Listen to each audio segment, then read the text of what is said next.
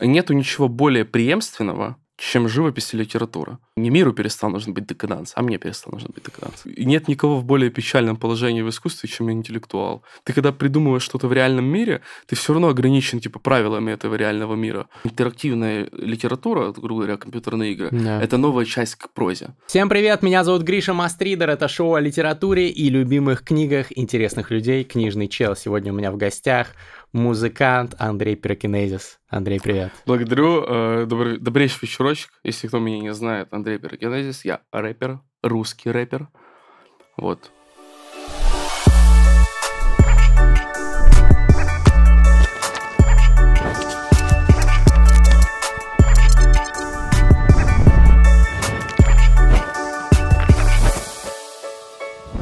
Человек, который набрал больше 100 миллионов прослушиваний на стриминг-платформах в этом году. Я думаю, больше, больше, больше, намного больше, чем 100. Ну, ну мы обсуждали это в терминальном да, чтиве. Посмотрите обязательно наш подкаст про смерть, два часа философии. Сегодня поговорим про литературу, про книги, про культуру. Андрей, ну и первый вопрос не могу не задать.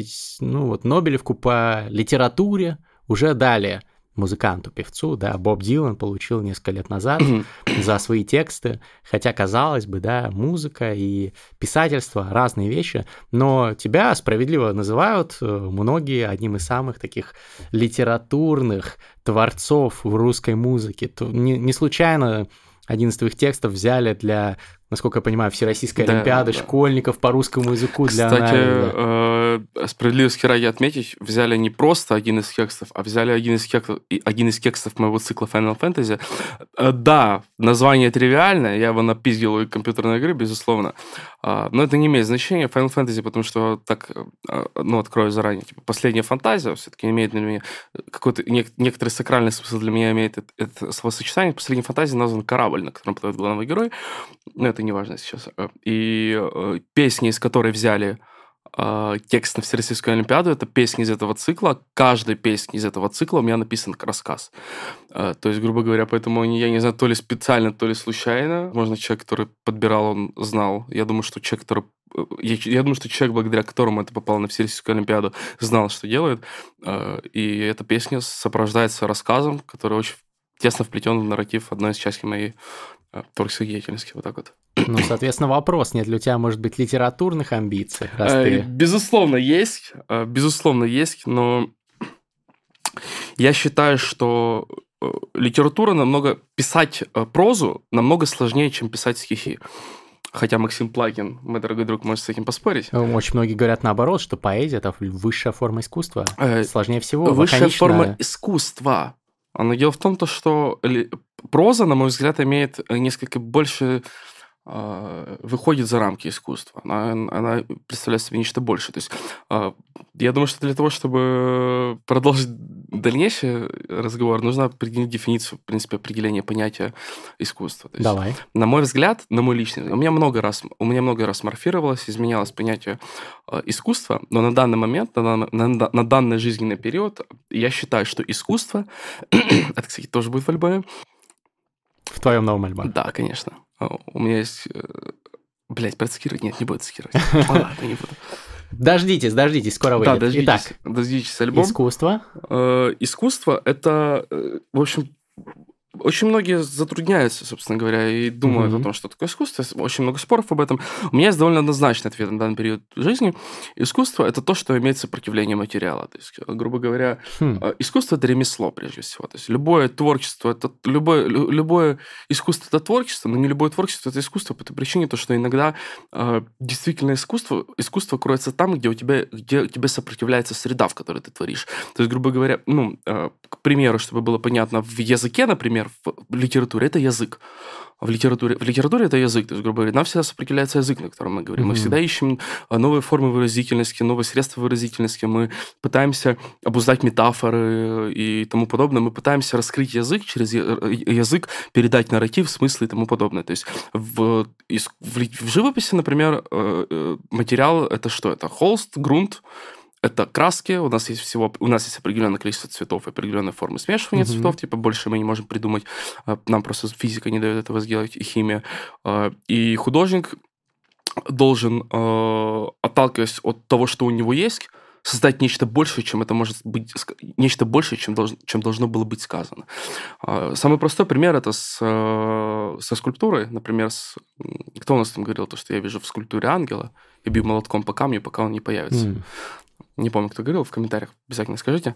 А, то есть у нас есть кусок мрамора, например, да. типа, и э, материал очень, нам очень сложно сопротивляется, очень, очень тяжело сопротивляется материал.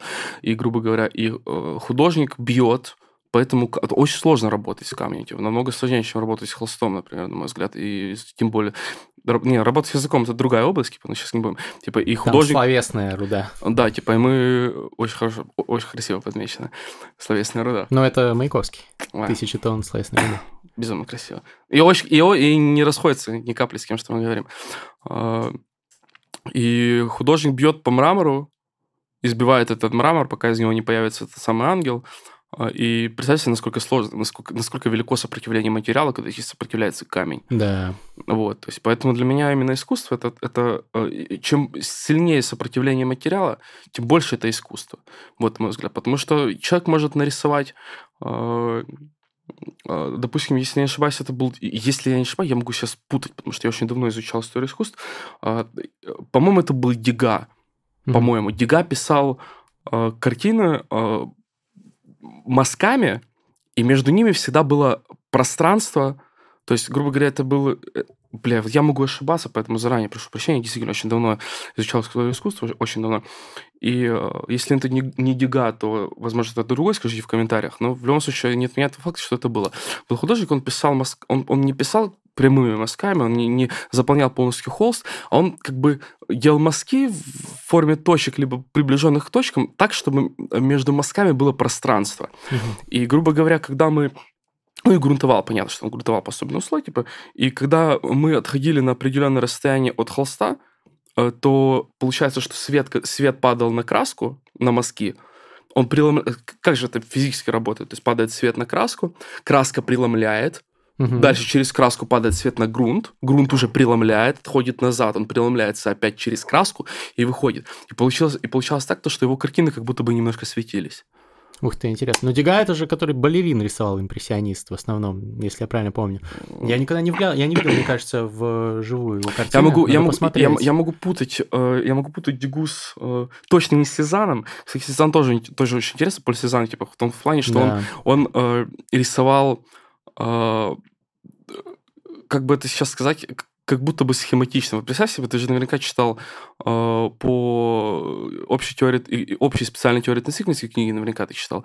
Знаешь, как при, mm-hmm. Брайана Грина, например, «Элегантная вселенная», как у него представляется э, вселенная? Это такая сетка из кубиков. Да. Вот.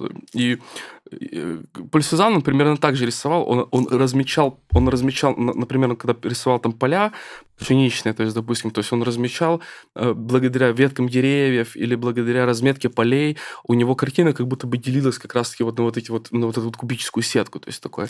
И он тоже таким образом преодолевал материал, потому что таким образом он создавал э, видимость э, у нас бы сейчас это назвали псевдо, псевдоизометрия, наверное, типа угу. вот так вот. Но как будто бы 3D, но не 3D, вот так вот. Интересно, но видишь, у тебя бэкграунд э, твоего э, физического образования. Позволил мне, позволил очень, мне... Очень интересно сплавляется, да, с твоим искусством. Но давай вернемся к тому тезису. То есть ты говоришь, что искусство – это про сопротивление. Очень интересный тезис. Не могу не согласиться, наверное. И ты говорил про свои литературные амбиции. Да, я все-таки процитирую из альбома. Я не удержался. Все-таки процитирую одну фразу из первого, из интро. А, и все-таки Боря знал, письма большой секрет и умер, чтобы преодолеть материал. Красиво. Да. А Боря, это Боря? Боря Борис Рыжий. Про Борис Рыжий. Mm, понятно. А, вот. Это Всё... которого молчат дома, там стихи его брали, ну, да? да? Мой герой скользает во тьму, и за ним остальное все трое. Типа, я придумал его, потому что поэтому не в кайф без героя. Да. А, вот. Красиво, красиво. Так э, когда книгу ждать? Слушай, я надеюсь, что через 10 лет. Ну, зачем так долго откладывать? Э, я, я очень долго откладываю по двум причинам. Первое, мне кажется, что я еще недостаточно... Э, хотя это глупая причина. Мне кажется, что я недостаточно еще знаю, чтобы писать книгу, потому что все-таки э, литература... Нету ничего более преемственного, чем живопись и литература. Ничего более преемственного в искусстве нет. Но литература, наверное, даже более, потому что э, написать что-то действительно... В литературе вот реально невозможно написать что-то действительно интересное без знания бэкграунда. Точно так же, как и в живописи.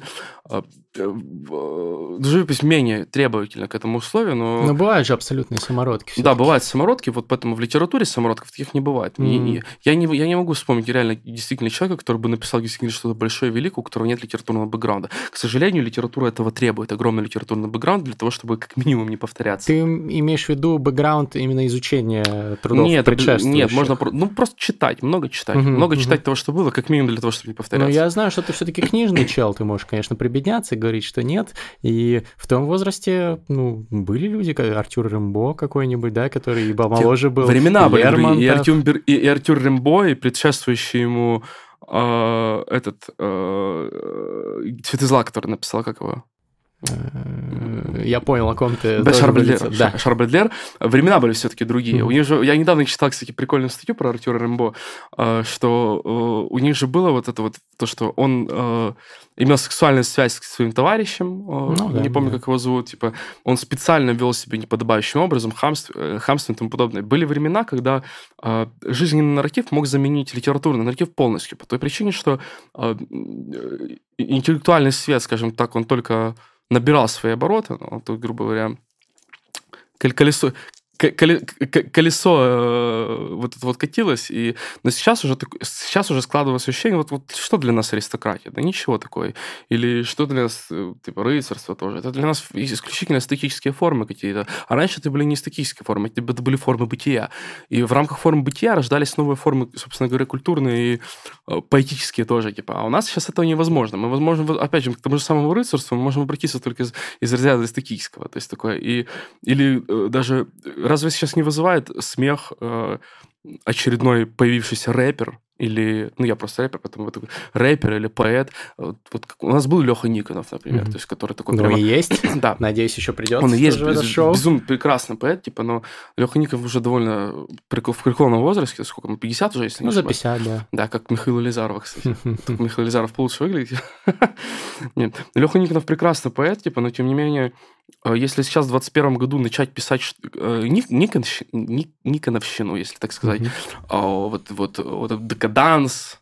Э, Мне кажется, востребовано. И мне кажется, что нет. Дело нет? в том, что, во-первых, у нас эпоха такая людей, как mm-hmm. ты, в том плане, которые успех, э, саморазвитие, то есть, да, у нас уже эпоха другая, типа молодежь, она по большей степени равняется на таких, как ты, не таких, как Леха Никонов. Это, ну, не в оскорбление, а наоборот, в восхищение, потому что я, например, тоже, мне больше нравится смотреть на людей э, интересных, успешных, и которые постоянно хотят создавать, а не разрушать, как по, по этике Лехи Никонова. Но, безусловно, у меня был, э, но у меня, безусловно, был период, и, наверное, я тоже к нему сейчас периодически возвращаюсь, когда мы был приятен декаданский, потому что это все-таки тоже часть культуры и тому подобное. Э, но в 2021 году, если появится человек, типа, таких форматов, типа, то я не думаю, что кому-то будет, ну, мало, мало кому будет действительно это интересно. А когда mm-hmm. писал Артем, когда писал Артем Рамбо, типа, это было интересно. То есть Леха Никонов это было побольше. Хотя даже когда Леха mm-hmm. Никонов писал, это было э, уже э, такая все-таки для... Поэ... Поэзия всегда была э, очень... Э, для узкого круга, потому ну, что да, вот мы с Максимом, мы недавно с Максимом Плакиным обсуждали, опять я его опять упоминаю, потому что это мой главный источник именно поэтики. Он прямо вот такой поэтический задрот. Вот он рассказывал замечательную вещь, что даже во времена Пушкина поэзию читали не более 2-3% да, населения. Да. Типа да, и... Э, ну, времена... тогда и читать, в принципе, могли не такой большой процент ну населения. И я думаю, что... Ну, по крайней мере, я вот могу говорить лично за себя, хотя, возможно, что если появится очередной поэт декаданса, типа, мне он будет неинтересен. Но я допускаю тот факт, что он мне может быть неинтересен просто потому, что я уже вырос. Потому что, опять же, э, люди же бесконечно э, у нас есть бесконечная вечная тема смерти, любви, жизни и тому подобное. И э, стихов о любви невероятное количество стихов и песен о любви. И они каждый раз кому-то интересны. И это, наверное, наталкивает тоже на мысль на то, что это не, не миру перестал нужен быть декаданс, а просто мне перестал нужен быть декаданс. Просто ты повзрослел. Да, типа, поэтому... Стал более циничным.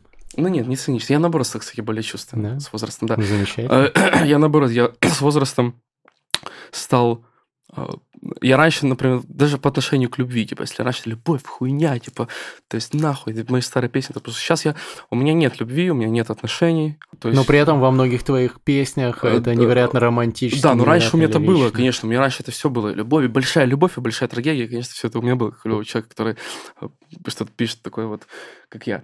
Э, но даже сейчас, в отличие, например, в отсутствии каких-то романтических связей, в отсутствии большой любви, я, тем не менее, не перестаю в нее верить, типа, и э, если, вдруг мне предда... если вдруг мне представится вновь полюбить, то если бы пару лет назад, когда мне представилось бы вновь полюбить, я бы сказал, что, типа, да ну, на... да ну это нахуй, то сейчас, если мне представится вновь полюбить, я скажу с огромным удовольствием, то есть вот так вот. Э, наверное, Поэтому, наверное, да, будет все-таки справедливо сказать, что это не, не, миру, не миру перестал нужен быть декаданс, а мне перестал нужен быть декаданс. Хорошо, интересно. Ну, то есть Артур Рембо и вот многие такие молодые писатели и поэты, которые взлетали, взрывали тогда, они, если я правильно тебя понял, делали это за счет э, оппонирования каким-то вот э, рыцарским э, куртуазным идеалам того времени, да, а сейчас это уже не так впечатляет присыщенную публику вроде как раз-таки там нас ну, с тобой, нас наверное. Тобой, да, абсолютно правильно. Угу. Угу. Ну, я думаю, что да, согласен. То есть ты думаешь, что через 10 лет а, ты сможешь благодаря тому, что будешь стоять там на плечах гигантов, изучишь больше э, литературы, получишь больше бэкграунда, что-то вот новое родить конструктивное? Или Нет, я думаю, что э, я все-таки придерживаюсь э, тому, о чем мы уже говорили на книжном, ой, на, э, терминальном, чтиве. на терминальном чтиве. Для меня в искусстве куда важнее не что сказано, а как это сказано. Потому что, опять mm. же, возвращаясь к тому, о чем я говорю, любовь, смерть, жизнь э, и всякое такое, меня как и любого, в принципе, творца, любого писателя, я думаю, очень просто обвинить в тривиальности. Но в тривиальности обычно обвиняют люди, которые не особо понимают вообще, что такое искусство. То есть такое искусство, э, искусство не способно создавать ничего нового, как и философия.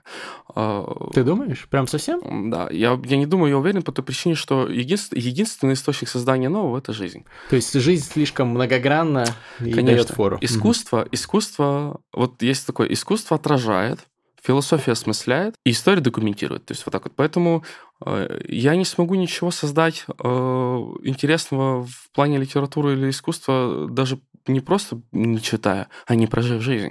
То есть вопрос 30 лет, это даже... Э, э, вопрос еще 10 лет вперед, это даже не вопрос не того, что я должен перечитать всю литературу, а того, что мне кажется, то, что у меня еще недостаточно именно жизненного опыта для того, чтобы именно извлечь его для, для написания. Но это, это для моего магнум опуса, я считаю. Mm-hmm. Типа. Но я, тем не менее, пишу все равно. Я пишу, и я, э, опять же, этот цикл Final Fantasy, который я выпускаю отдельными рассказами к песням.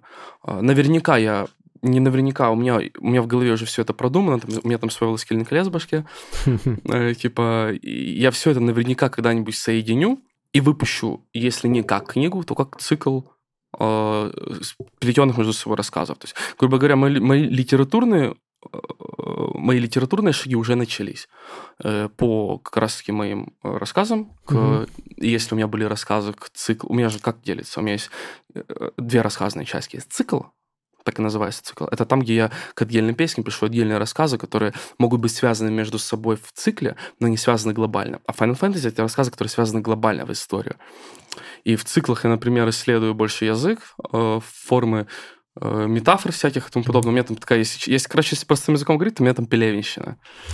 Ну, у тебя там вообще так интересно. Я читал разные критики, что пишут, что ты там по принципу ризомы. Да, и такое есть. Да, конечно, да, и такое есть, безусловно. Очень интересно. Но даже если отбросить то, что ты пишешь уже рассказы и так далее, даже если ты этого не делал, но все-таки считаешь ли ты э, песенное искусство тоже формой литературы. Конечно, безусловно.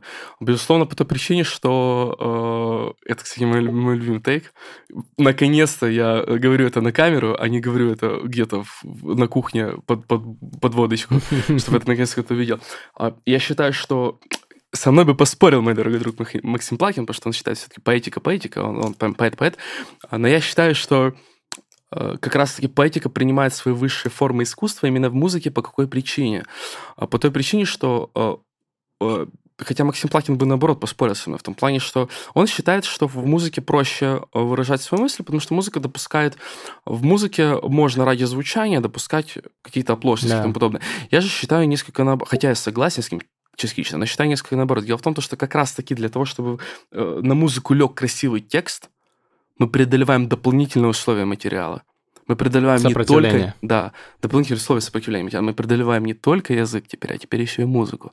Угу. Мы пытаемся уложить, мы пытаемся так налепить язык, чтобы он красиво, поэтично лег на музыку. То есть это, это, это новый уровень преодоления материала как раз таки. Mm-hmm. Поэтому я считаю не просто то, что она может быть поэтика в музыке, а то, что это ее банально будет звучать логическое продолжение, но нет, не логическое продолжение, а это ее новая ветвь. Потому что все равно поэзия остается поэзией за, грань, за гранью музыки. Это, знаете, какой-то э, был такой философ замечательный, э, Луи Дебора. Угу. Я читал «Общество спектакля». «Общество спектакля». Для Луи Дебора известен философия не, не обществом спектакля, типа, а тем, что он, ну, отчасти тоже, типа, а тем, то, что он э, начал, э, ну, придумал такую концепцию, типа, движимую концепцию, как... Э, мы бы назвали в русском языке, есть такое замечательное слово контекст, типа, но в, у них нет такого слова, и э, на французском языке называется детурнуман.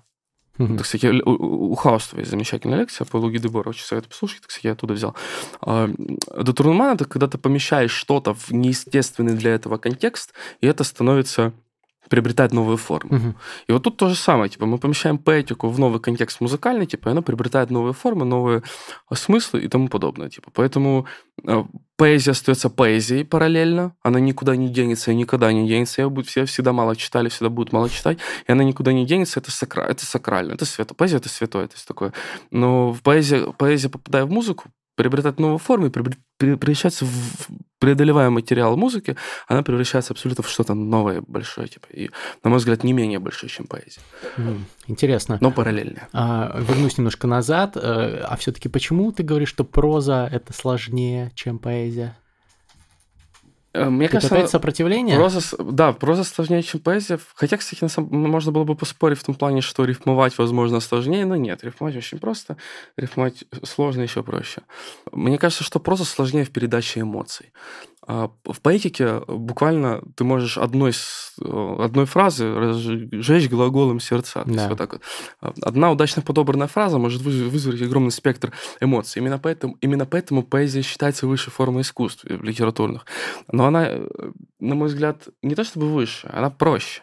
Потому что для того, чтобы достичь того же самого эффекта в прозе, нужно намного больше поработать. Потому что э, в прозе Э, в прозе ты, во-первых, в прозе ты действуешь в настоящем времени, у тебя есть какой-то, а, у тебя есть какой-то сюжет, какая-то линия, или даже если ты по, по, по, по этой, э, как, э, чуть не сказал, как, как cut and stretch, ну, Березовская, угу. когда ты режешь, типа. Да. Даже если ты в таком, или как писал мой, люби, мой любимый писатель, написал мою любимую, моя любимая книга, кстати, мы к этому, я думаю, еще вернемся. Обязательно. Это Кто? Анатолий Марингов. Mm. О цинике. А, он э, писал как дневники свою книгу. Это было в 20-х годах, это было довольно для своего времени. Для своего времени. То есть даже там для того, чтобы передать какие-то эмоции, мы должны строго соблюдать вот эту вот динамику логическую.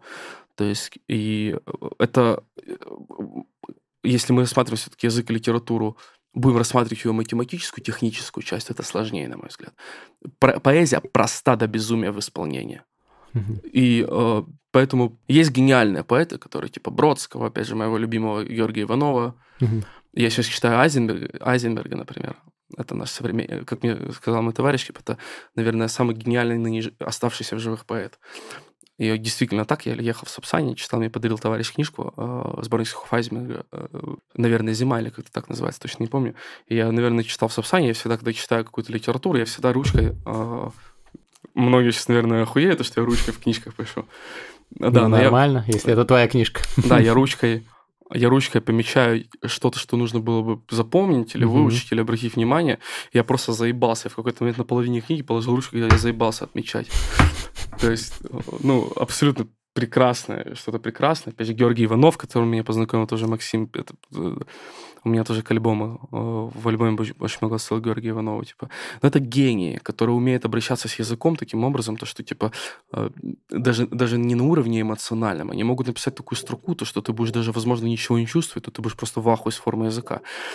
То есть такое. И для того, чтобы достичь того же самого эффекта в прозе, мне кажется, нужно немножко побольше побольше техники. Угу. Нам, ну, это, ну, мне кажется. Типа, ну, по крайней мере, на моем жизненном этапе я, у меня такое ощущение. Потому что я пишу всю жизнь Знаешь еще, кстати, возможно, почему? Что я всю жизнь пишу именно стихотворной формой из-за музыки. Я очень мало прикасался к прозе. Возможно, у меня такое мнение из-за того, что э, я мало, ну, типа, плох в прозе, но хорош в стихах. То есть, ну, хорош в стихотворных формах, но плох в прозе. Типа, возможно, если бы я равносильно уделял время и тому, и тому, то я бы мог более качественно сказать, то есть более точно. Типа, ну, ну, ну по-моему, так. Ну, есть еще такой момент, что поэзия же современно она не ограничивается вот этими требованиями рифмы и ритма. А, э, стихи без рифм, а, Конечно. Э, без ритма вполне распространены. это, тоже поэзия. Это метафора, потому что э, сила поэзии не в рифме, сила поэзии в метафоре. Метафору можно и в прозе, конечно, привести, но сила, рифма, сила поэзии в метафоре. Просто подкрепленная рифма, она как панчлайн мощной становится. Самая мощная, на мой взгляд, э, фишка языка — это метафора. Во всех языках, типа, ну не во всех языках, типа, ну в английском тоже есть метафоры, конечно. Конечно. Но в русском языке это, это что-то вот отдельное, это прям что-то большое. То есть настолько многослойные и многосложные могут быть метафоры в русском языке, поэтому я считаю, что именно а, хорошая метафора, подкрепленная хорошей рифмой, это вынос башки. Угу. Вот так вот. Но метафора это такой же интересный инструмент, который не только даже в языке, даже в психотерапии применяется. Придумайте себе метафору. Ну, то есть это, да, мощь, мощная штука. Вернемся к музыке. Ты сказал, что да, э, музыканты, э, авторы, творцы песен, они тоже занимаются, по сути, литературой в той или иной степени кого ты можешь выделить тогда из тех музыкантов, кого бы ты сказал, что вот это поэт или это там э, человек, который а, действует в лоне литературы? А, да много кто есть в лоне литературы. Э, ты хочешь просто выделить того, кто есть в лоне литературы или выдающихся каких-то? Давай выдающихся. Тот же Будда.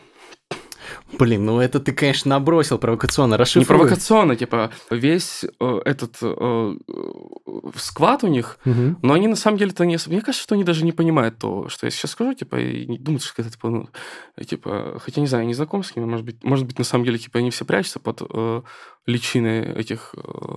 Но они не похожи на, на книжных челов, да, честно скажу. Том, хотя да, я могу прокачаться в том, под их что, э, дело в том, что литера... ну, типа, литературу часто двигали, да и философию тоже часто, не всегда двигали академики. Угу. Бывали моменты, когда двигали э, люди, люди с улицы.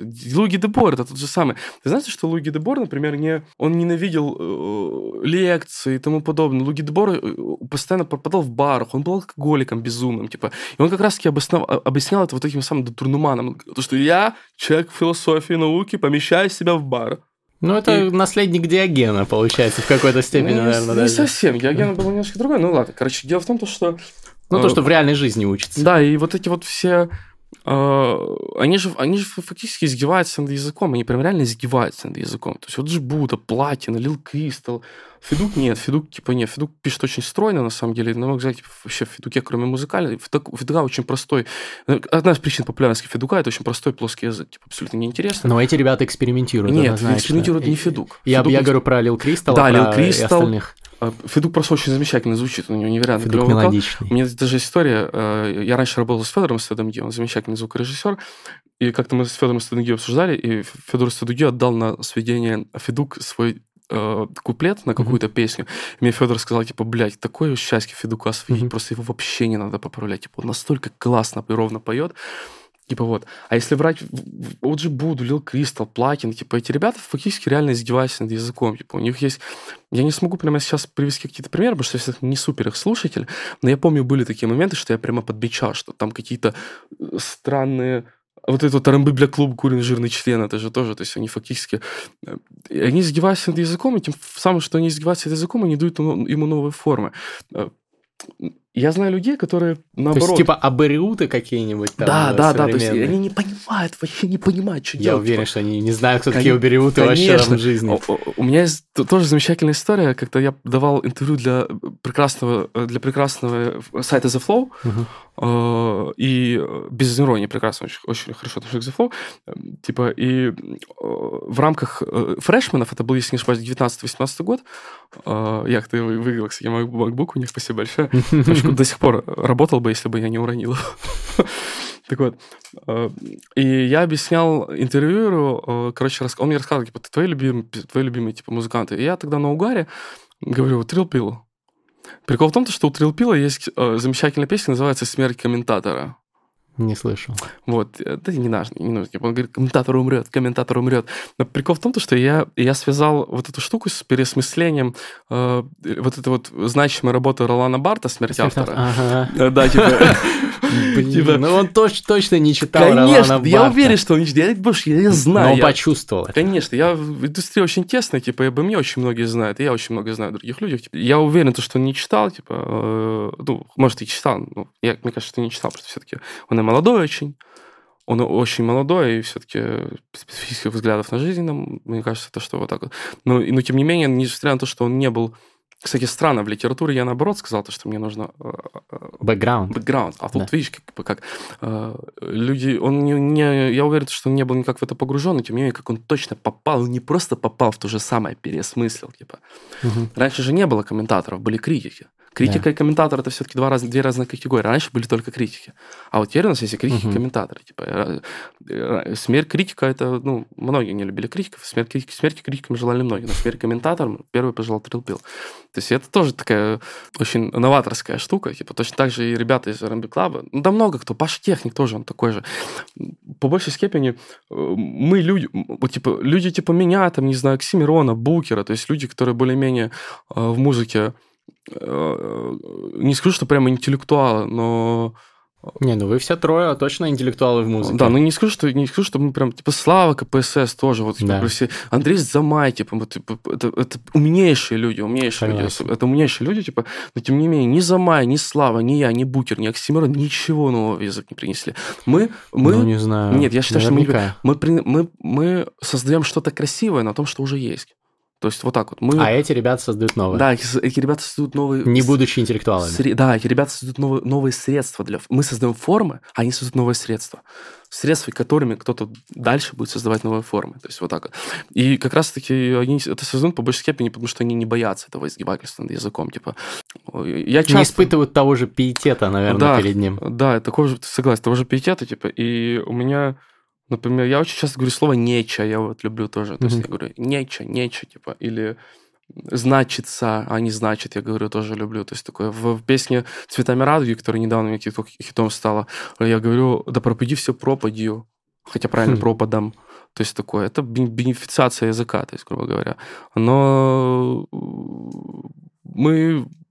Это, это вот мои попытки, то есть, грубо говоря, мы, мы это то самое, это то, что я локально делаю с языком, когда пацаны из R&B Club делают это, блядь, на постоянной основе, типа, просто издевают. Я, если послушать этого Love 66, типа, uh-huh. я вообще, блядь, не понимаю, что он говорит. Я честно говорю, типа, я слушаю, и мне абсолютно не нравится музыка, абсолютно не нравится эта музыка, просто, блядь, отвратительно звучит, типа, но, но и я ничего не понимаю, что он Это который 50к в сумке у папы? Да, но, но иногда, типа, я открываю, ну, иногда я открываю посмотреть, что там написано в тексте, потому что это иногда может быть интересно. Типа. То есть я, я, я проявляю очень большой интерес типа, к этим людям.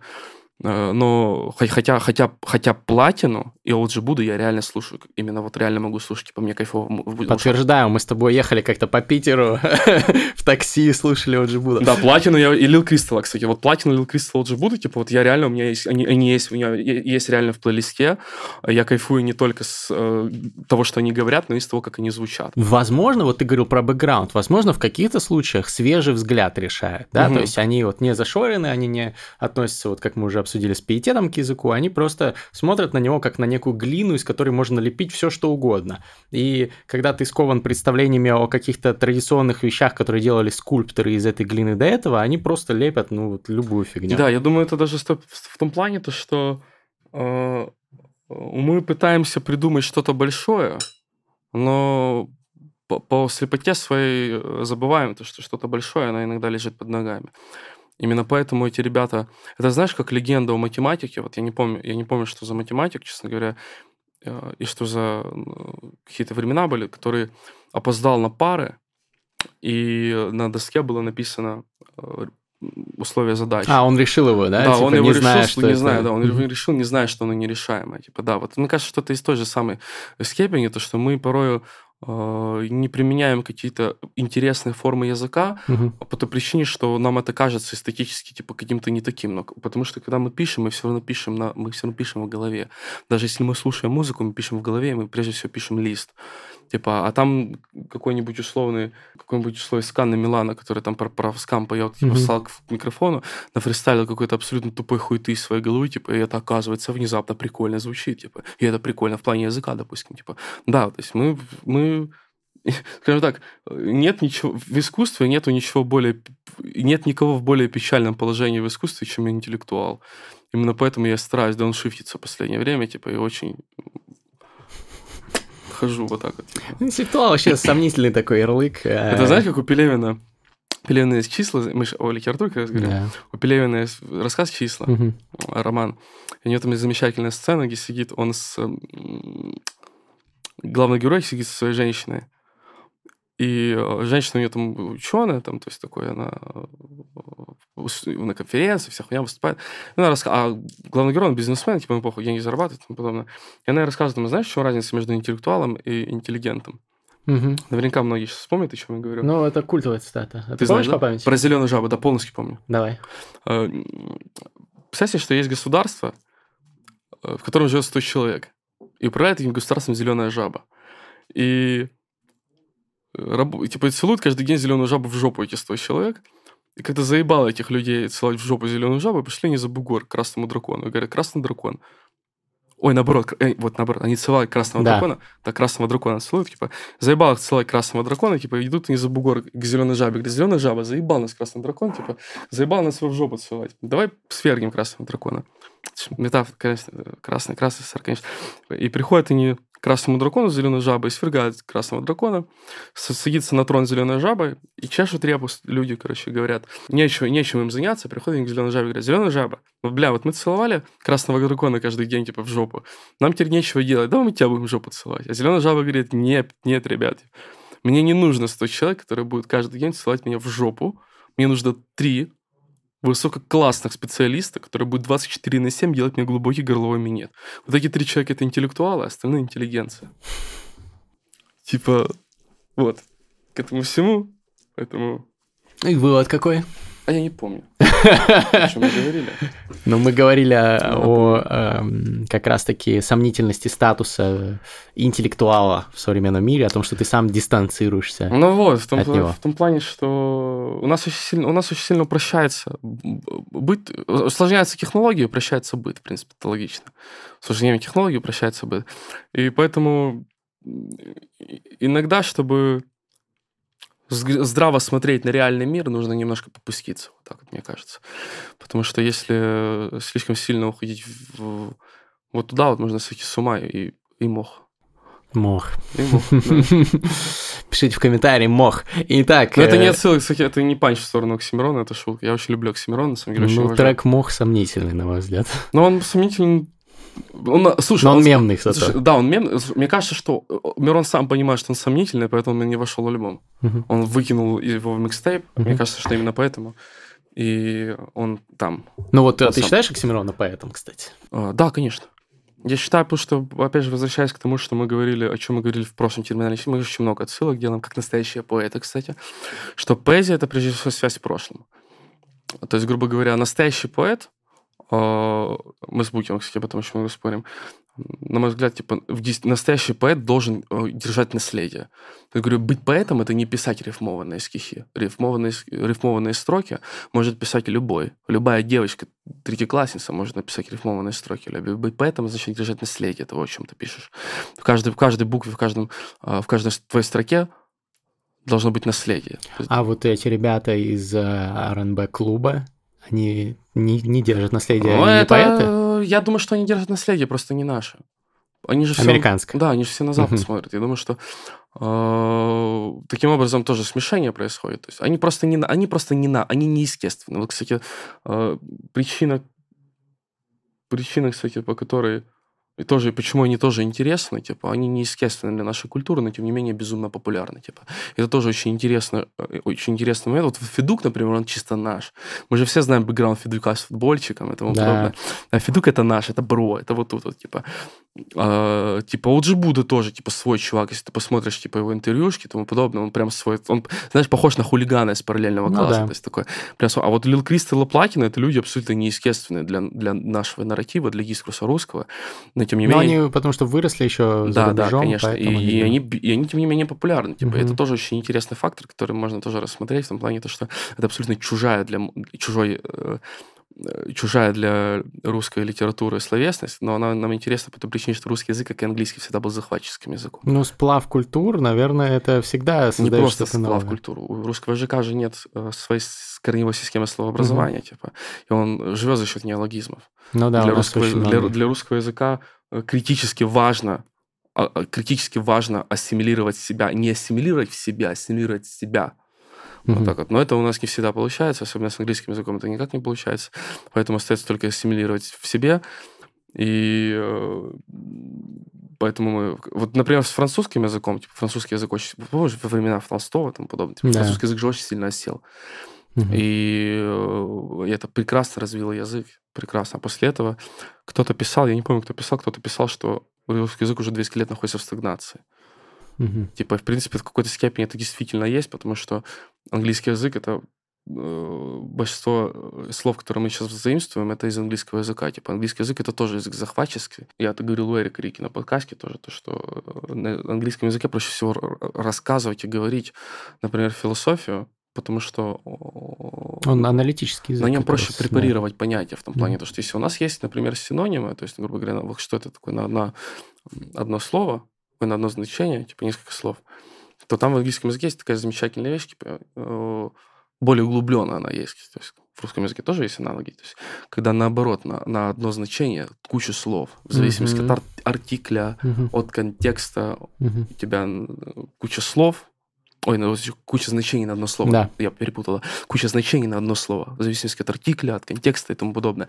Из-за этого в английском языке проще препарировать понятия, поэтому даже некоторые предпочитают читать того же самого Хайдеггера, а некоторые предпочитают читать на английском, а не на немецком. Потому что а, английская аналитика раскладывает а, его философию на более на, на больше... Это как с цветами. Представь себе то, что ты можешь раскладывать... Вот есть красный, у красного есть 50 оттенков. Серый. У тебя есть серый, у тебя есть серый, у серого есть 50 оттенков.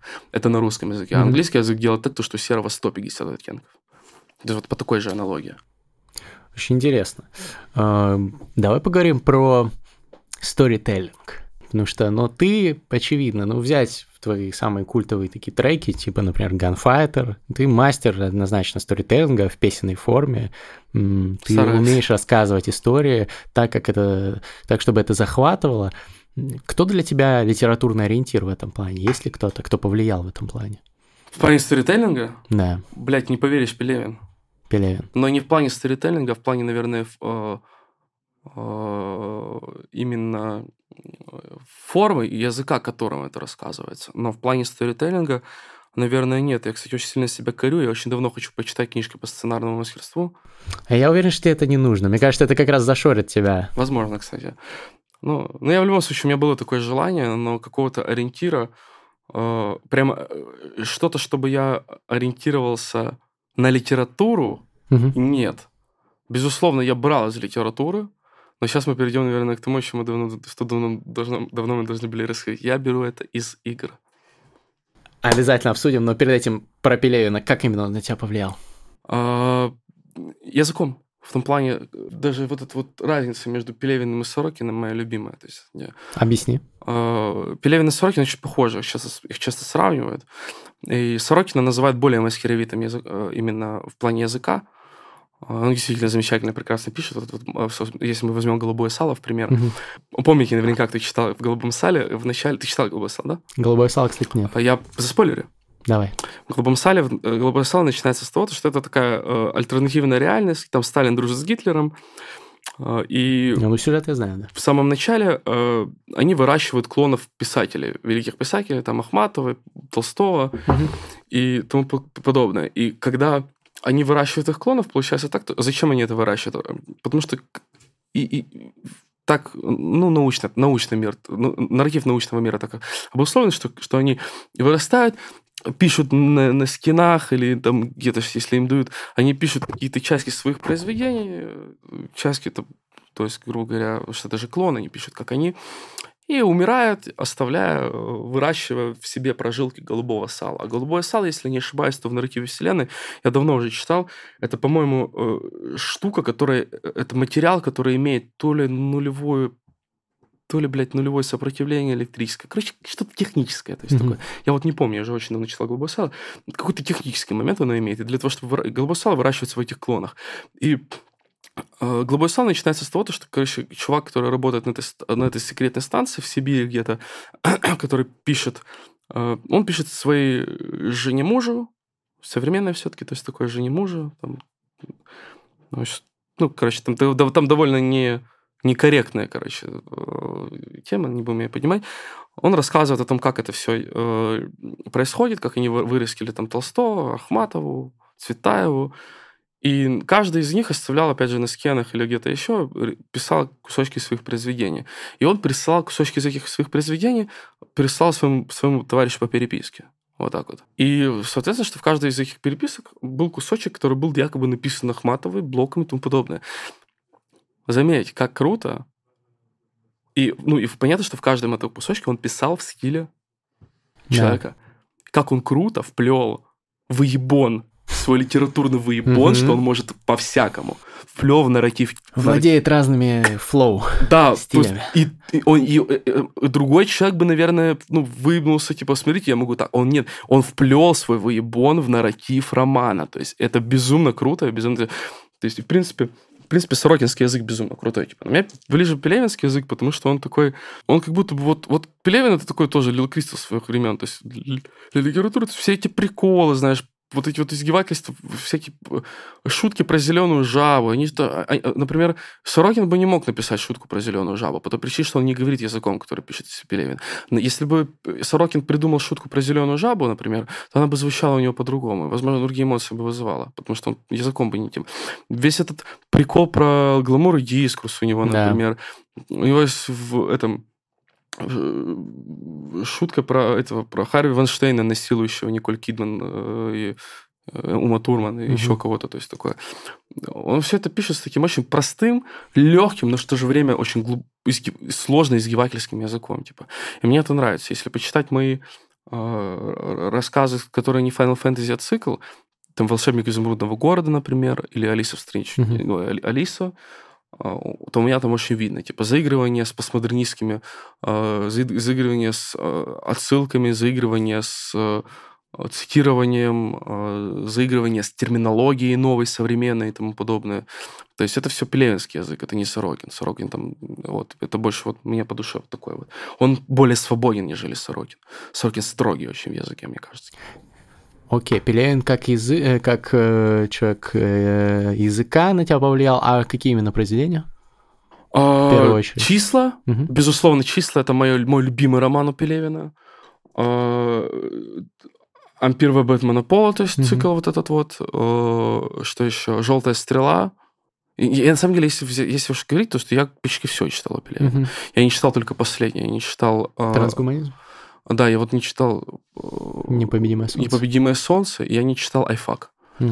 Я, вот все до, я, до я читал. То есть, э, и, наверное, вот самое-самое влиятельное это числа, это священная книга оборотня. Числа вообще считаю его магнум опусом вообще. Mm. Это, это Generation P и Бэтмена Пола и Эмпер типа, хотя это самые такие банальные. Желтая стрела, Шлем ужаса тоже, безусловно, э, мне очень тоже нравится «Жизнь насекомых». Мне не понравилось. Ну, типа, не то, что мне не понравилось, не произвела эмоций никаких на меня. Хотя это тоже... Хотя многие считают, что это лучшая, лучшая работа Пелевина. Мне кажется, большинство говорят, все-таки, наверное, э, Чапаев пустота. Ненавижу Чапаев и пустоту. Ненавидишь? Это моя самая нелюбимая Почему? книга у него. Не знаю, вот не знаю. Типа. Я прочитал ее, наверное... Многие начинают с нее, угу. знакомство с Пелевиным. Я прочитал ее уже на закате своего знакомства с Пелевиным. То есть, ну, поэтому... Ну, может, поэтому так не Да, поэтому, не наверное, в сравнении я подумал, то, что типа она не, не интересна. Но для человека, который первый раз берется, наверное, это... Хотя я бы советовал человеку, который знакомится с Пелевиным, я бы советовал начинать с Generation P. Вот я так и начал. Потому что Generation P, она абсолютно замечательная по всем фронтам. И в языке да. своем, и в нарративе своем. И смеш... она смешная, она в меру серьезная. Типа, то есть она, ее реально можно читать как увлекательная, увлекательная билетристика какая-нибудь. Но тем не менее, это... Э, чего стоит сцена с кем-то, что в самом начале, когда с ковра ковер, и на ковре узоры да. цветов, типа, где они снюхивают с этого ковра, типа, кокаин из ковра, типа, ну это, блядь, ну дебильный абсурд, типа, ну это смешно. Uh-huh. И там таких сцен дальше много. Вот этот прикол с рекламой колы и пепси, когда э, даже не было же такой рекламы, по-моему. Если... Не колы, э, когда квас э, реклама Да, да, или нет, где там где типа где стоит где, типа обезьяна, если не ошибаюсь, я читал, блядь, Generation P, наверное, лет 10 назад.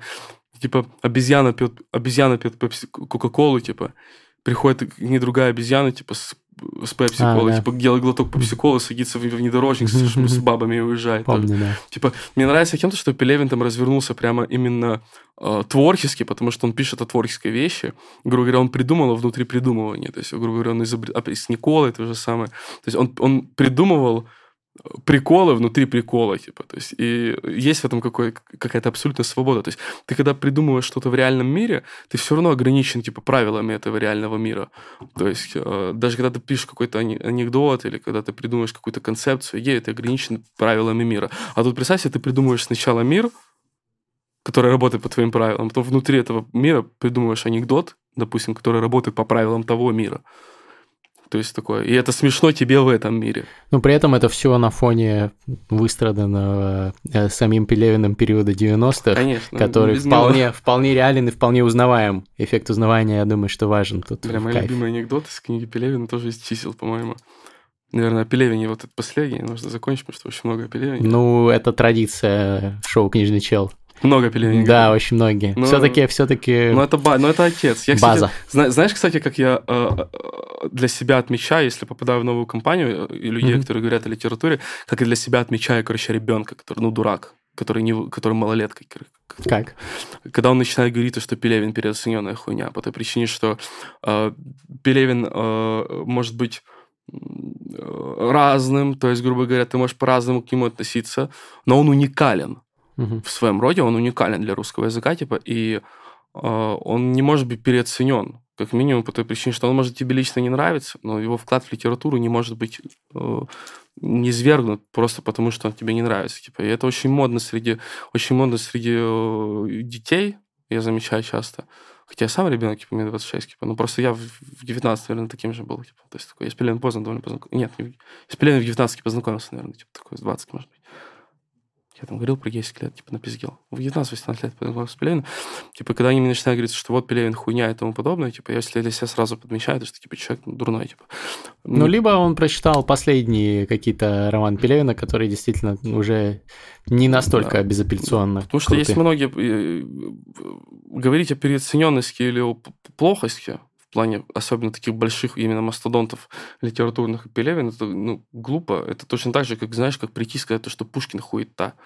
Типа, ну, Пушкин, мы же знаем то, что Пушкин изобрел э, язык, в котором мы живем. Да. Он переизобрел язык, то есть такое. И когда мы в детстве читаем стихи Пушкина в школе, типа, мы не понимаем, типа, почему он такой. Я не понимал в детстве, почему Пушкин такой крутой, типа, мне считалось, то, что вот, вот э, этот, э, не знаю, там, что не знаю, Влади из каста лучше пишет, чем, ну, допустим. То есть, я не знал, то есть, это я уже потом подрос, типа, я уже изучил, и там, потом я сдал в литературу в девятом классе, типа, я уже потом подрос, изучил, и, ну, и более-менее в это вклинился.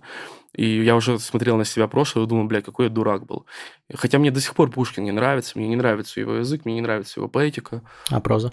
А, проза «Капитанскую дочку» обожаю, просто, mm-hmm. просто обожаю, перечитывал несколько раз. И Евгений Онегин тоже, в принципе, тоже мне нравится. А, но в плане поэтики это ну, не самый мой любимый, действительно не самый мой любимый автор, то есть такое. Но я не умоляю его заслуг, я, я понимаю, насколько он велик mm-hmm. и насколько много он сделал.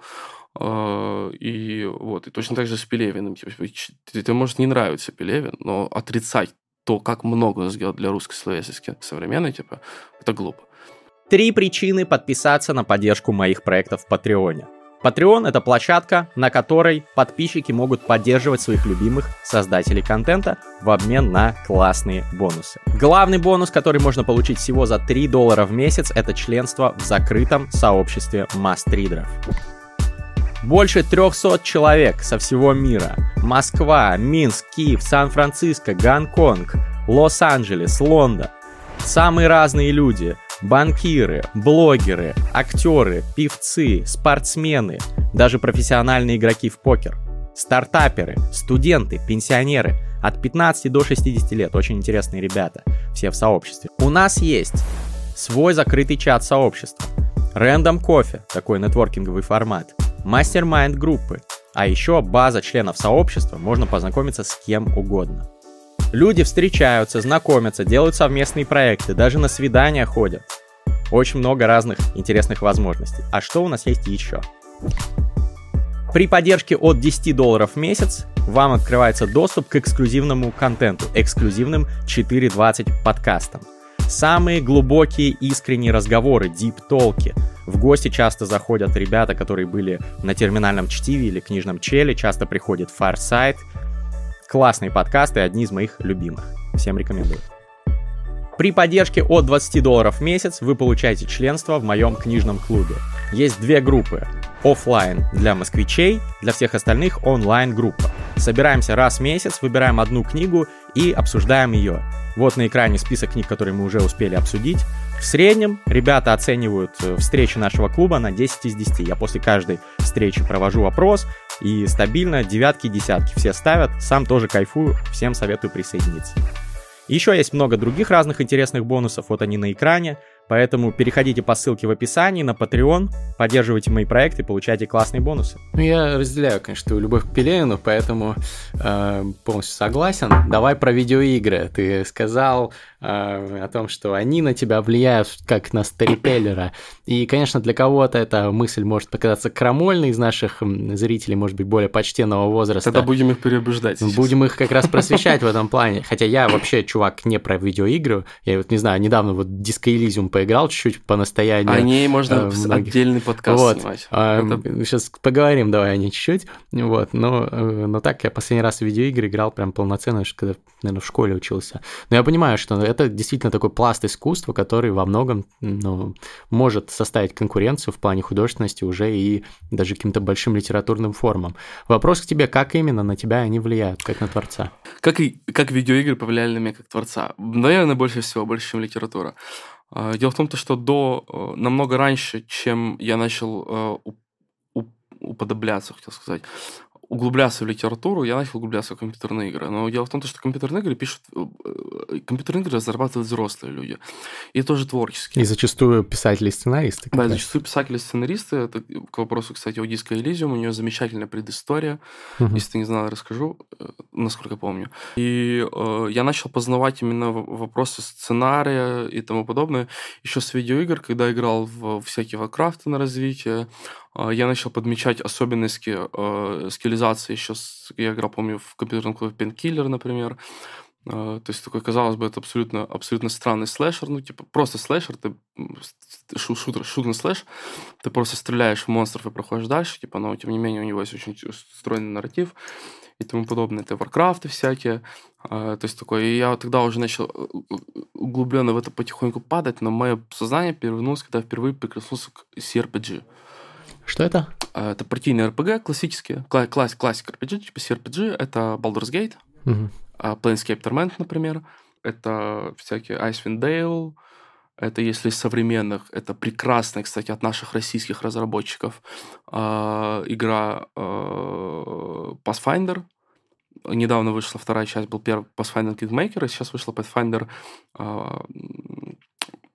не помню, не помню продолжение, как там, длинное какое-то название, пасов, что-то там. Э, типа, абсолютно прекрасная игра от наших российских разработчиков. Их, кстати, от них, кстати же, а, если не ошибаюсь, то от них же вышел замечательный квестовый, э, ну, обязательно, замечательный квестовый, текстовый квест. Это когда ты просто выбираешь какие-то события, да. и дальше двигает э, жизнь и смерть, э, э, а, жизнь и страдания Сара Бранта.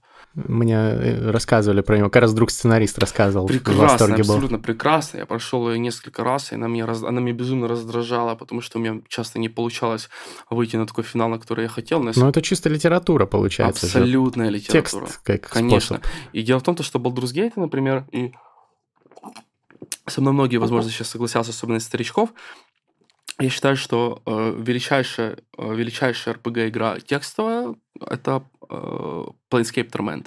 И она о смерти. Uh-huh. Э, грубо говоря, по нарративу главный герой... Э, а, и они, кстати, перевернули они перевернули игровую индустрию, потому что это сейчас для нас сценарный ход, когда главный герой теряет память, уже тривиален и приевшийся. А, он банальный, а, если главный герой в, какой-то, в какой-то работе... Вот я сейчас, например, играю в э, Tales of Arise, это японский JRPG. Я очень люблю японский JRPG тоже за сюжет. Это всегда очень эмоциональные сюжеты. Они не всегда, они не всегда крутые по сценарным каким-то ходам, но они всегда очень эмоциональные. Типа, за это я люблю JRPG. А, главный герой в Tales of Rise теряет память. В самом начале главный герой, у нас герой, он не помнит, что с ним произошло. И, честно говоря, сейчас я играю, думаю, блядь, что за залупа, типа. А, но 20 лет назад, 20 лет, на... 21 год назад, по-моему, если не ошибаюсь, в 2000 была а, релизнута Planescape Torment, если не ошибаюсь. Недавно было 20-летие, перепроходил его на 20-летие, кстати. То есть я освежал в памяти, поэтому помню. Главный герой зовут Безымянный. И э, он просыпается в склепе, э, куда его привели, ну, типа, такое э, странное место.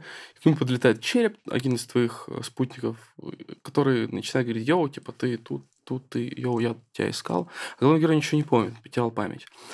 И в течение всей этой РПГшки ты пытаешься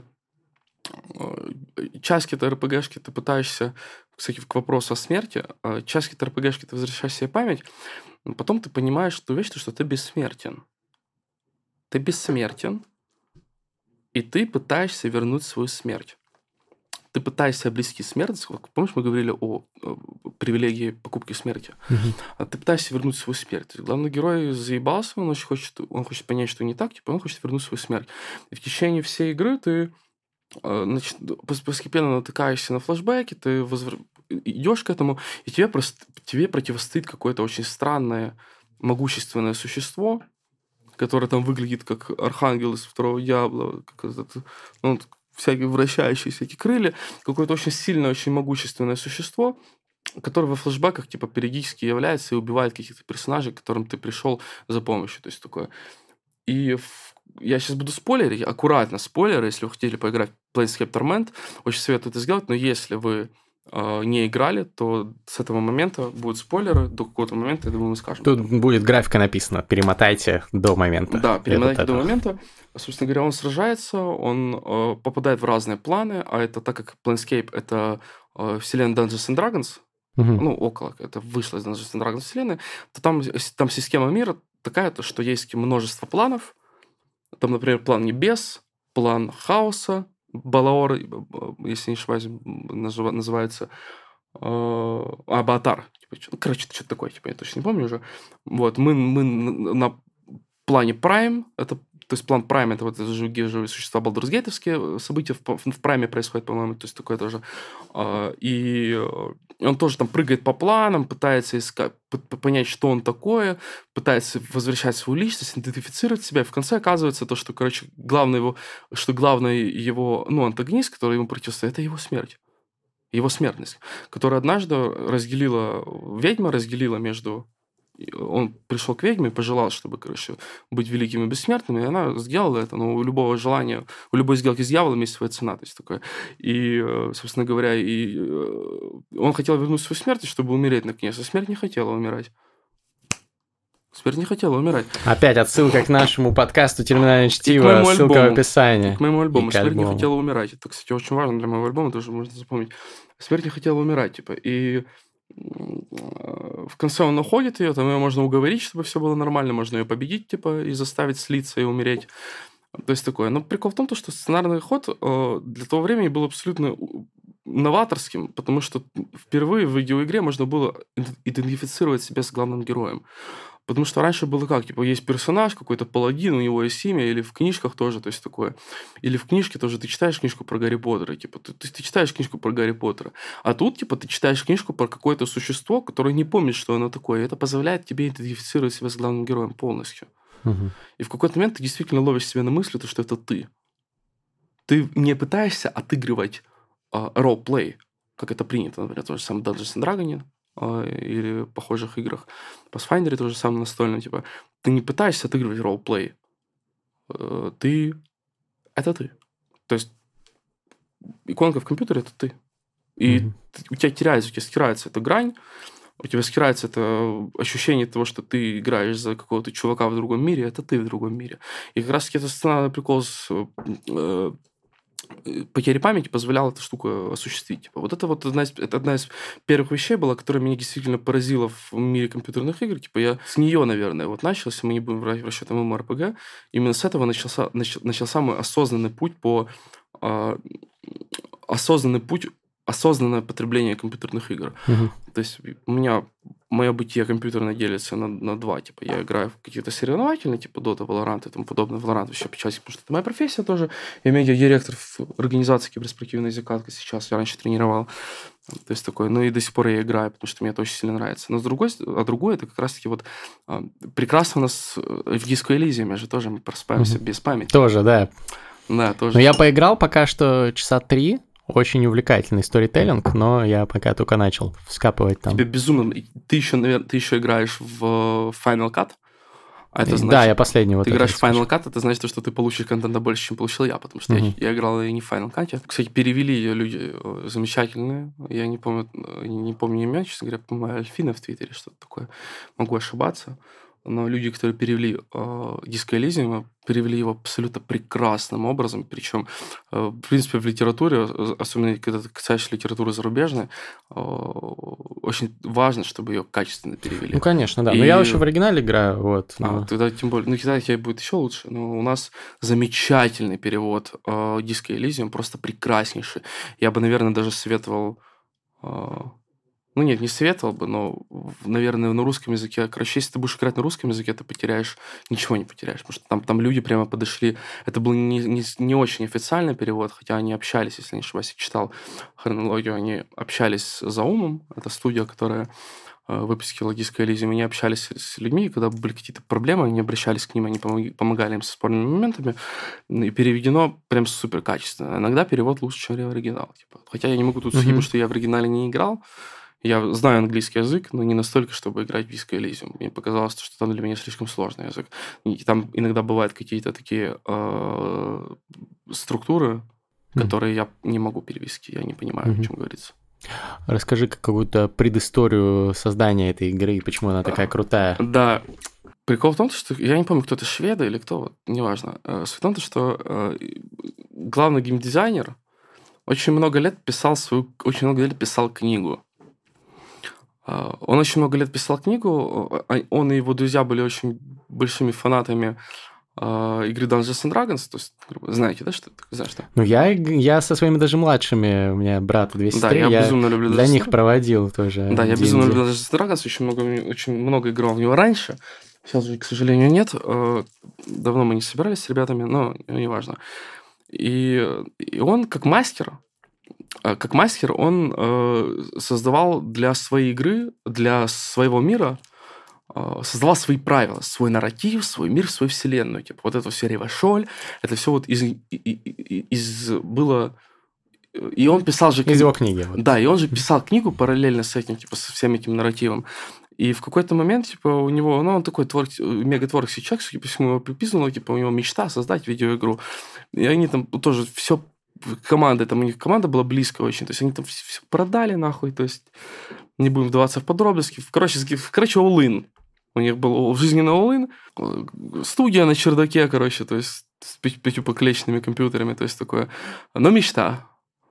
То есть такое, и поэтому кстати, многим может показаться, что такую игру можно сделать за пару лет. Нет. Человек уже имел огромную базу, наработанную десятилетием для того, чтобы создать эту игру. Угу. То есть, э, и все это вытекло как раз-таки из литературы э, из э, книги, которую он писал, из мира, который он придумал в рамках Second Dungeons and Dragons, то есть вот так вот. И... Ну, вообще, весь концепт Dungeons and Dragons, он же, наверное, во многом, я не знаю, не изучал историю вопроса, но во многом вдохновлен же разными вселенными литературными. Неправда. Dungeons and Dragons, э, если взять историю, очень смешно, Dungeons and Dragons вытек из э, настольной игры в войну, войнушки. Hmm. Это были э, старые игры. Э, изначально это были военные игры для офицеров, раньше, там, сто лет назад с чем-то. Типа еще, когда там при прусском короле там что-то играли в настолки да, какие-то. Да, да, вот это вот все оттуда вытекло. И в какой-то момент, типа, в, в, в Америке, если не ошибаюсь, я не помню, как называются это, эти игры, есть... Э, можно погуглить, есть замечательные статьи на эту тему, прям история игры Dungeons and Dragons, очень круто. А, вот, и потом это уже вытекло, то есть это тоже вытекало в э, игры а, подобного формата коммерческие уже, то есть такое. И однажды а, человек, который писал все эти игры, по-моему, с ним был еще один человек, они раскололись как-то, если я не ошибаюсь, если мне память не изменяет, они раскололись, типа чувак другой, он решил придумать что-то вот другое, то есть такое. И ввел фэнтезийный сеттинг, который в тот момент уже был э, рассказан Толкином. Ну вот, Толкин, например. Да, уже был Толкин, типа, он взял за основу, типа, эльфы гномы, эльфы mm-hmm. вся эта хуйня, типа, и он там дальше, он уже придумал уровни, артефакты, все это дребедень, типа, это он уже там уже придумал, все это превратилось в Dungeons and Dragons, то есть, но на самом деле именно механика игры была создана задолго до Толкина, типа, и она была просто преобразована в, вместе с фэнтезийным сеттингом, она была преобразована уже а, в целях развития, в целях, в принципе, интереса, потому что э, в тех военных ты, э, в тех военных играх ты там управлял этими... Это, кстати, очень крутая персонализация. В тех военных играх, которые были до Dungeons Dragons, ты управлял отрядами, этими, блядь, не знаю, батареями, ну, ты понял. Да. А тут впервые было так, то, что ты управлял одним человеком. То есть, то есть mm-hmm. ты управлял персонажем, которого создавал для себя. И именно необходимость, э, необходимость... Любая игра нуждается в прогрессе, чтобы это было интересно играть. Э, в играх, прежде всего, больше всего в играх интересно человеку э, прогрессия. Будь то прогрессия сюжетная, или прогрессия личная. Ну, то есть в играх интересна прогрессия, а, часто сюжетная, но на самом деле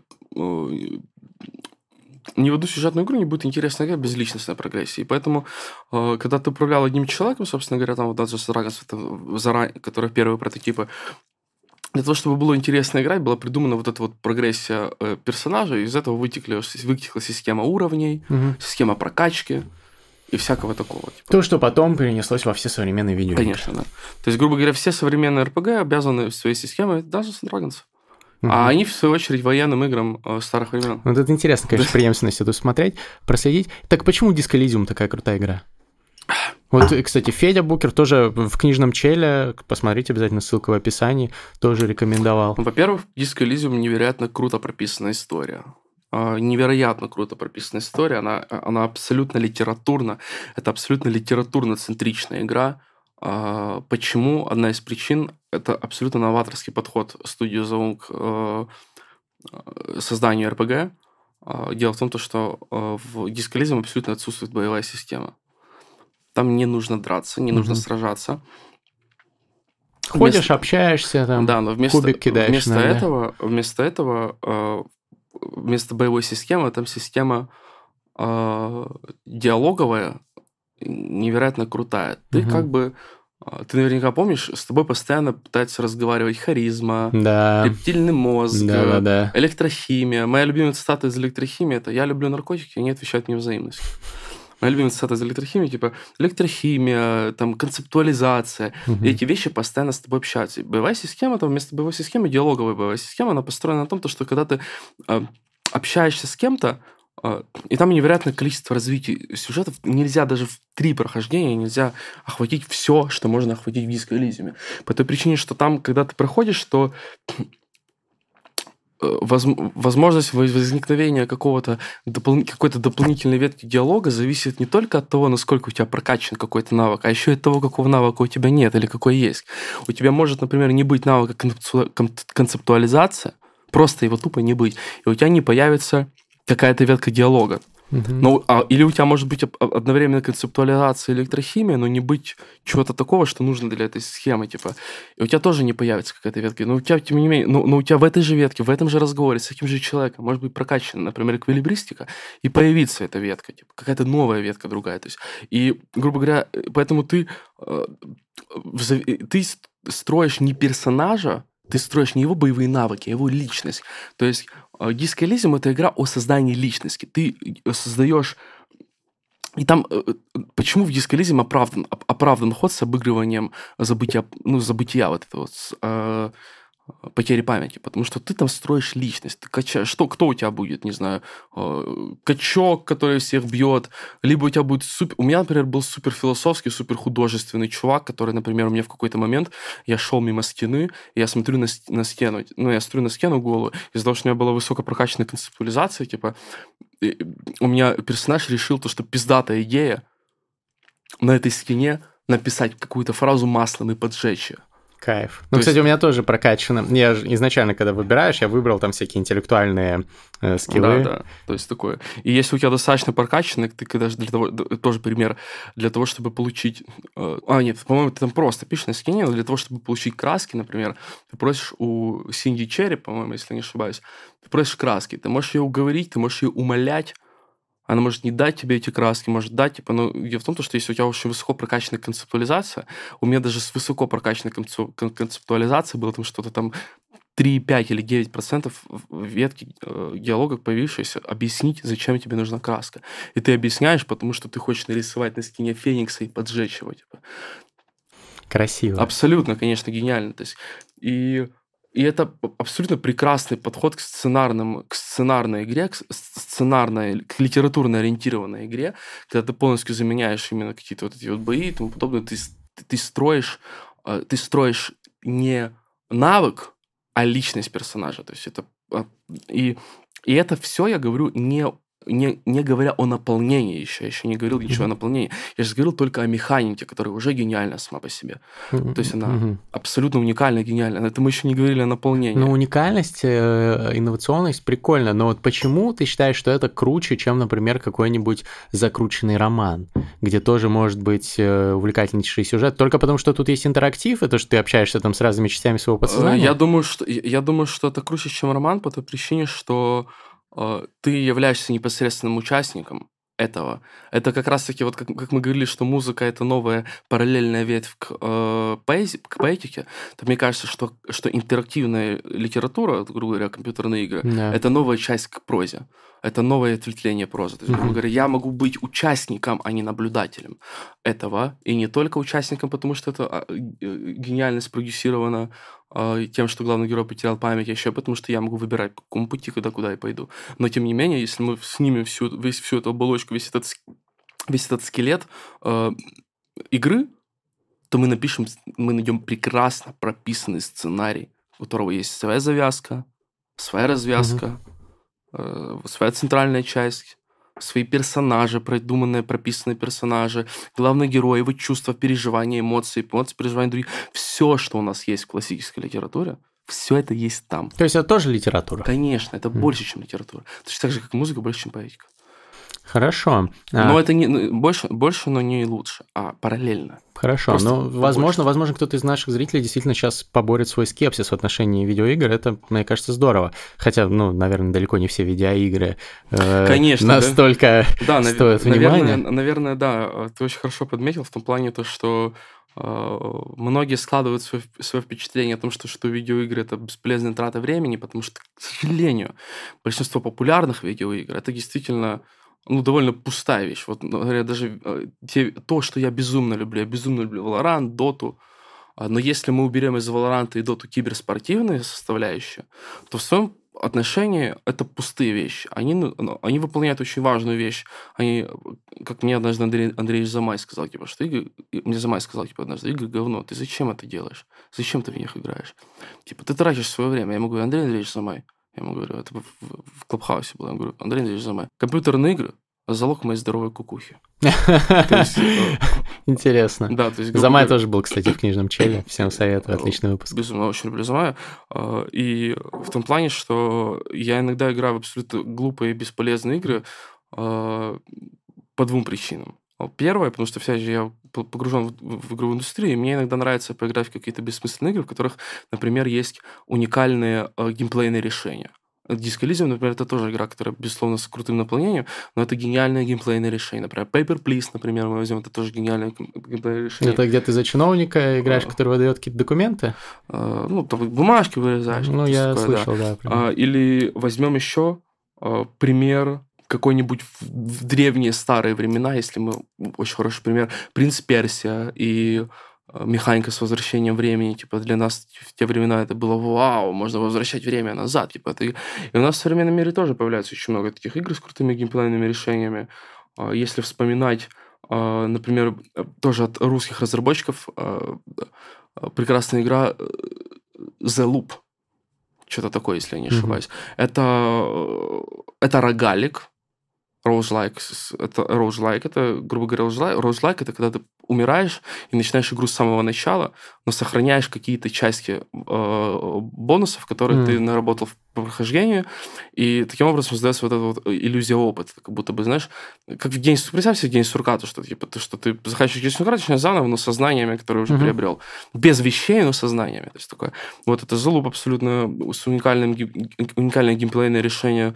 Э, это Tower Defense, как будто бы Tower Defense, у тебя по дорожке ходит герой, по дорожке у тебя ходит герой, убивает самостоятельно монстров и тому подобное, но ты, а, если в Tower Defense ты строишь башни какие-то, например, которые убивают этих монстров, которые идут по дорожке, тут наоборот, тут главный герой идет по дорожке, а ты строишь, знаешь что? Ты строишь здания, которые генерируют монстров ты вокруг строишь здания, mm-hmm. которые генерируют монстров, то есть за убийство монстров получаешь опыт, предметы и тому подобное. Ты строишь здания, которые генерируют монстров, нужно таки тоже тонкий баланс, чтобы эти монстры не стали сильнее, чем ты но чтобы ты получал достаточное количество опыта и э, айтемов, чтобы продвигаться далее, типа, э, и абсолютно тоже гениальное решение. Это тоже от наших русских разработчиков, то есть тут тоже пример.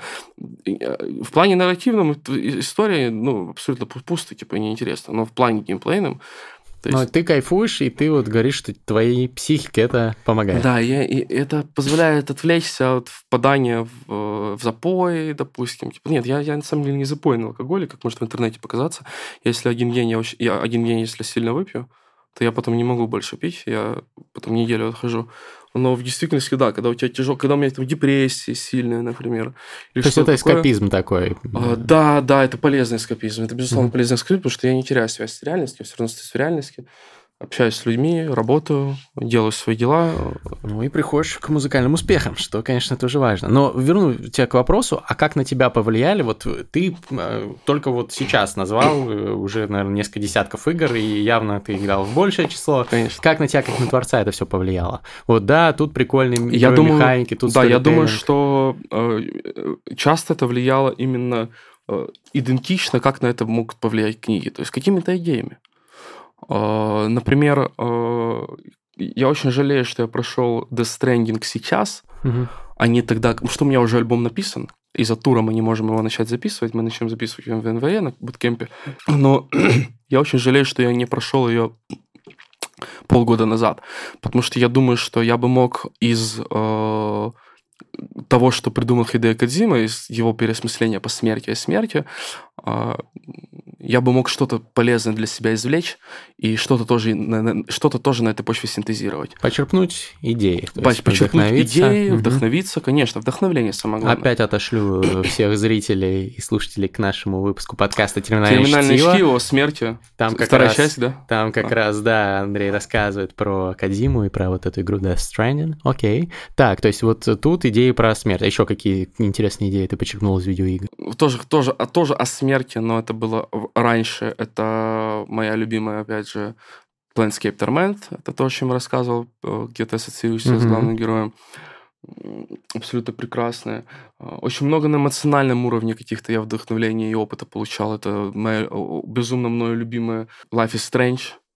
Безумно mm-hmm первая часть безумно всем сердцем мною любима.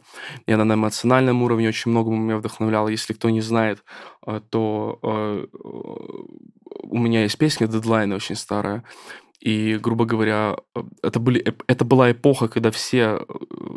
Это была, не было стримингов, и это была эпоха, когда все рэперы записывались на все подряд. Это сейчас, типа, всем... Это сейчас уже несколько лет вся музыка, которая, на которой я записываюсь, она нами создана в наших лабораториях э, эксклюзивно, то есть ее нигде нет. Это все мы делаем сами. Но раньше такого не было. Раньше мы не стеснялись залетать на чужие биты, на чужую музыку. И ты брал из игры, да? Да, я взял... Э, одна из моих самых, наверное, кстати, одна из самых самых э, моих до сих пор любимых песен, но я ее не пою на концертах по причине того, что я случайно, я, короче, я как-то там случайно спел на припеве так, то, что я не могу повторить. Я даже с преподом, я даже с преподом по, вокале, по вокалу прогонял эту песню, и э, у меня не получалось. Я говорю, блядь, у меня не получается. Он говорит, да, все получится. Типа, мы когда-нибудь вернемся к ней. Эта песня называется «Дедлайны», Дадим ссылку в описании. Да, обязательно дадим ссылку на, в описании. И а, мы засэмплили мы засэмплили а, музыку, из, которая звучала в mm-hmm. пятом эпизоде игры Life is Strange, mm-hmm. когда главная героиня на машине едет через этот ураган. Там очень грустная музыка, там была какая-то ситуация с персонажем, который раскаялся очень сильно о чем-то. И это меня так сильно эмоционально тронуло. И игра времени, главный герой может пере, перематывать время, типа, у меня тоже там дедлайны, я говорю тоже о времени, то есть э, тоже в очень таких э, минорных настроениях, то есть такое, вот, это самый такой э, очевидный пример, например, э, из компьютерных игр, который на меня влиял. Потом, э, что еще было? Э, у меня есть замечательная песня старая, которую я исполняю на концертах, которую завтра буду петь, Керриган. Mm-hmm. Керриган — это главный герой игры StarCraft. Э, я считаю, что StarCraft — это Война и мир от э, мира компьютерных игр. А, поясни, пожалуйста. Э, это... То, что монументально эпично? Да, это монументально эпично. Это об отношениях двух, о любовных отношениях. Хотел бы сказать Тихидон, но нет. Э, об отношениях э, двух... Любовь пир во время чумы, ну, любовь во время чумы, типа. Это Джим Рейнер и Сара Керриган, которая была человеком, они очень сильно любят друг друга. Это все война, война с зергами, с инопланетной расой. Есть еще инопланетная раса протосов. А, они сражаются против этих зергов. Император людей предает, типа Сару Керриган, ее схват, хватают монстры. Монстры превращают ее в королеву клинков грубо говоря, пред... грубо говоря, э, любовь всей жизни главного героя Джима Рейнера становится предводительницей монстров, против которых он сражается. Но она, но она все равно, она, она в сознании, то есть она, она умна, она все так же умна, она, она, то есть она э, не потеряла себя как личность, но при переходе на, на, на более высокий э, нарративный план у нее становятся другие приоритеты, то есть она смотрит уже на, на угрозы Зелнага, на, на, на сохранение расы, короче, то есть э, для нее становится это все, для нее становится человеческие взаимоотношения для нее становится немножко ниже, но она все равно любит главного героя, типа, они несколько раз встречаются в очень пикантных ситуациях, то есть такое все это происходит на фоне огромного конфликта между двумя, тремя расами, с кучей предательства, каких-то вот этих вот, э, э, ну, понимаешь, в общем, то есть, грубо говоря, то есть, и вся эта любовь невероятная, которая в конце заканчивается хэппи-эндом, конечно же, как не может не закончиться хэппи-эндом, э, вот, и Сара Керриган вообще один из самых э, э, лучших персонажей в истории игровой индустрии, я считаю, которые появлялись. У... Я видел в интернете видос, если не ошибаюсь, это был, по-моему, Луцай делал для... Э, когда еще работал на DTF, по-моему, это был Луцай, хотя я могу ошибаться сейчас. Но где-то там я видел видос о том, почему индустрия развлеч... почему в индустрии игровой сейчас кризис на главных героев, потому что раньше были раньше э, в игровой индустрии, а может и не Луцай, не помню, неважно. Я очень советую Луцая посмотреть по игровой индустрию. Безумно крутой чувак. Очень крутой. Он рассматривает, Я видел его видос, он рассматривает именно... Кстати, было бы круто, если бы он вас побывал. А нам писали уже позвать его. Это Надо будет позвать. Было бы очень круто, но он меня не читает в Твиттере, сука. Отвечает, но не читает. Напишем, напишем. Ладно, неважно. В общем, очень крутой чувак. Э, и это было на DTF, по-моему, когда он там еще работал. Потом, возможно, приложил к этому руку. Э, о том, что игровая индустрия в нарративном своем плане при... сейчас переживает не лучшие времена, потому что отсутствуют харизматичные герои. А раньше были харизматичные герои. Если мы даже вспомним, ты, возможно, даже не играл, э, может быть, и не играл в компьютерные игры, но наверняка знаешь, типа, какого-нибудь Трала из Варкрафта. То есть такое, ну, ну, ну может быть, не слышал. Ты, типа, тут, ну, ну, люди, может быть, знают. Какой. Напишите в комментарии. Ну, наверняка знают. Какой-то Трал из Варкрафта, не знаю, там, опять же, Сара Керриган из Старкрафта. Ну, много таких примеров, то сейчас мы не будем сейчас в это вдаваться, потому что я не могу до утра перечислять чего очень много переиграл. И сейчас современная игровая индустрия именно... И это же, это же литературный кризис тоже. Потому что современная игровая индустрия переживает э, времена, когда не могут придумать харизматичных героев. Новых героев. Новых харизматичных, да, новых харизматичных героев, за которыми бы хотелось, которые бы могли за которым бы хотелось подражать, которые бы вы вдохновляли. То есть такое... Э, я уже давно, я уже давно не писал ничего про главных героев. Даже Death Stranding гениальный, который я пришел, там главные герои не харизматичные. Они не интересны. Никто, ни, ни одного интересного персонажа Death Stranding. Ну, там эпоха сама... метамодерна. Тут Но ведь уже вы... герои менее актуальны, видимо, стали. Ну, Будем надеяться, что это не так. Наверняка Но есть... это же все циклично, потом снова будет новый виток. Да, вот. И Сара Керриган как раз вот тоже. «Война и мир» — это игровая индустрия, это вот StarCraft. Угу. Warcraft тоже пытался таким быть. И Warcraft, наверное, даже более массивен в количестве. Это такая игра престолов, своеобразная Warcraft больше даже. А, но мне все-таки кажется, что Warcraft просто более популярная жвачка в плане сюжетном. StarCraft это намного более взрослое кино. То есть StarCraft это, это, более, это более взрослая, э, эмоционально насыщенная история. А StarCraft, over, over, э, StarCraft, а Warcraft это больше развлекательный, развлекательный какой-то типа марловская такая же, uh-huh. марловская жвачка в том плане, то, что ну, это куча персонажей, демоны, хуемоны, типа, я хоть и все это очень сильно люблю, но тем не менее Warcraft, на мой взгляд, он, конечно, не без своих эмоциональных э, сцен, то, тоже там есть еще эмоциональные глубокие сцены, типа, но по большей степени это все равно такая жвачечка. Типа, StarCraft это взрослое кино, вот, вот мне кажется, вот так вот. Блин, ну у тебя послушаешь, я как человек максимально далекий на сегодня от видеоигр, а когда я в них играл, я играл там, я не знаю, Герои Меча Магии 3, там, Need for Speed, FIFA, вот что-нибудь в таком, GTA. Я ну, тогда играл в Baldur's Gate, когда ты играл в FIFA. Вот, видишь, я вот не дошел до этих таких э, сторителлерских э, мастодонтов, но думаю, что рано или поздно нужно будет ознакомиться, чтобы быть в контексте и посмотреть даже на бюджеты игровой индустрии, а на сборы. Это, это, это, это просто, ну, ошеломительно. Поэтому, да, многие говорят, литература умирает, умирает, но даже если там книги в традиционном виде умрут, мне кажется, что все это дело продолжится конечно, просто в новых конечно. форматах. Литература будет жить до тех пор, пока жив язык.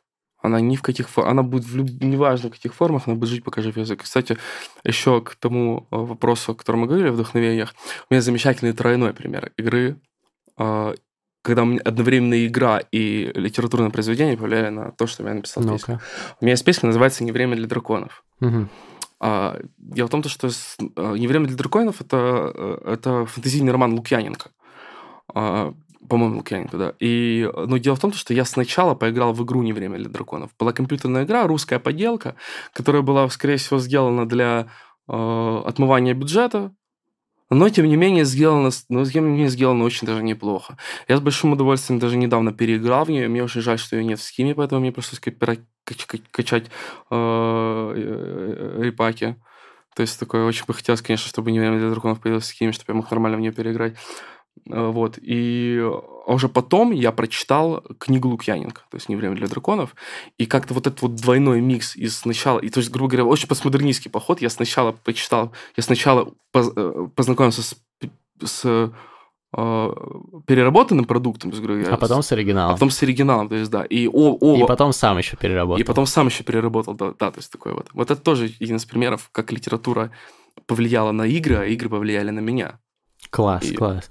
Слушай, ну я думаю, что у нас напрашивается на самом деле э, вторая часть книжного чела с тобой, потому что вот столько вопросов, я понимаю, что мы не успеем просто обсудить про именно литературу. Замечательно, это к альбому тогда уже. Да, давай, когда будет выходить альбом, сделаем, заодно сделаем там и новое терминальное чтиво, как и договаривались. Но напоследок э, все-таки нужно сделать несколько книжных рекомендаций зрителям нашим, потому что игровых рекомендаций ты много дал, книжных рекомендаций, что-нибудь, что тебя особенно вдохновило, может быть, в последнее время, может быть, то, что тебя несколько лет назад вдохновило, и ты под впечатлением ходишь, помимо тех книг, которые мы уже упоминали. А, наверное, что я посоветую, а, я попробую три книги посоветовать. Давай. Первое, что я посоветую, это «Баранки, будь человеком». Серьезно? Без шуток, я недавно ее перечитал. Ну, я читал, мне кажется, лет там в 8 ее. Да. Я, я, я хотел сейчас сказать у Финджуса Гирианы Салаки, но нет, я прочитал мне...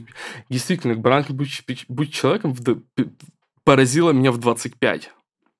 А, типа, особенно если ты читал, если вы читали уже ее, типа, то это будут особенные эмоции, потому что, ну, ты читал, да, помнишь, в чем-то, что они... Я вообще не помню, я читал, там лет, мне было лет 7 или лет 8. Да, я не буду сейчас спойлерить сильно, но суть в том, то, что э, два чувака пиздюка из школы, мне хочется учиться, и они говорят, не хочу учиться, не хочу трудиться, буду трутнем.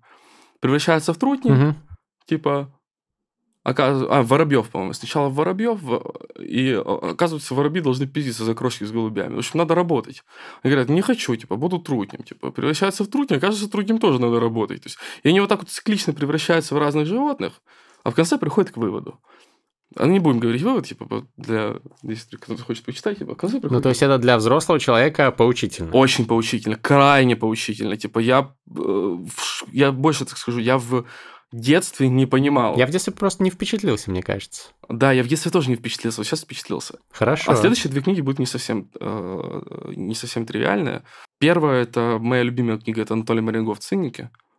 Расскажи подробнее про нее. А, замечательная книга, очень сильно ее люблю. Во-первых, Анатолий Маргов первый, ну не первый, из немногих людей на русском языке, кто первый начал писать вот это вот кат, кат-форме, которую Бероуз придумал, типа, когда он резал mm-hmm. вырезки газет, она написана в форме дневника.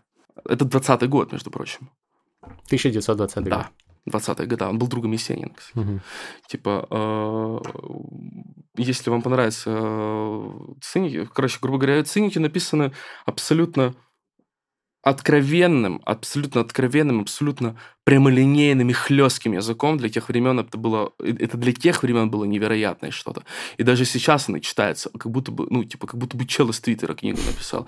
Типа, абсолютно прекрасно. У Марингофа замечательный язык, я очень люблю Марингофа.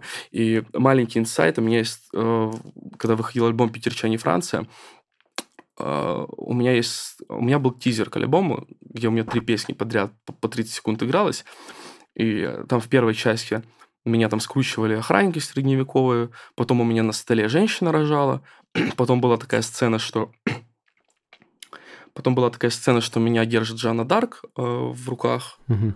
и последняя сцена, когда и под песню Веснушки издалека идет камера на условную Жанну Дарк, типа, и она лежит вот в такой вот позе с юшкой вот так вот. А, это отсылка... Э, мы реконструировали сцену из Марингофа. В конце там будет замечательная сцена, где женщина, типа, э, э, жена главного героя, типа, это для сюжета не важно абсолютно, поэтому это не, спойлер, не спойлер, где она грубо говоря, звонит своему мужу, типа, говорит, типа, я совершил, я, мне надоело жить, я буду совершать самоубийство. Не обессудьте. То есть главный герой прилетает домой, типа, и видит, что она лежит вот в такой вот позе, кадюшка, вот поза была реконструирована у нас в видосе, и он думает, то, что все, пизда, она умерла, она на него такой взгляд поворачивает говорит, ах, я даже стреляюсь, как девчонка. А потом, ну, ты абсолютно похуизм. А потом он так берет, знаешь, конфету со стола, пьяная вишня, разворачивает, кушает и говорит, жить стоит хотя бы ради пьяной вишни. Типа вот. Э, ну и умирает потом. А в конце замечательная фраза, типа, Ольга умерла, а в мире ничего не изменилось. Двадцатый год. Ну, это в духе такого позднего Серебряного века, нихуя, в принципе, немножечко. Нихуя. Но про, вайбу. про Мерингофа ну, я расскажу еще замечательную вещь. У него замечательный роман, роман «Без вранья» называется. Ой, Есенине. Когда вы прочитаете «Циники», то вы поймете, то, что «Циники» абсолютно отвратительная книга в плане там, там без прикрас все. И роман «Без вранья» тоже абсолютно отвратительная книга. Но когда вы прочитаете роман «Без вранья», вы поймете, то, что такую книгу, как «Циники», мог написать, могла написать только такая мразь, как Анатолий Марингов. Чтобы вы понимали, на «Смертном одре» Есенин говорил «Анатолий, Делай что угодно, только не пиши мою биографию. И знаете, что сделал Анатолий Марингов? Написал. Роман без вранья. И он в абсолютно в отвратительном свете представляет Есенина. Там, угу. Абсолютно в мерзком. Типа, как, как, как заносчивого инфантильного мальчишку. То есть, такой он троллит его, издевается. То есть, а на Марингов при жизни выгнал Есенина из квартиры, которую купил Есенин. И он переписал ее на себя и жил там с женой, Есенина выгнал. Они были друзья, типа, а потом он ему насрал. То есть, Марингов был абсолютно отвратительной мразью. И я очень советую поэтому почитать «Циники», роман без вранья. Это первое, что посоветую. Это второе, что посоветую. Типа.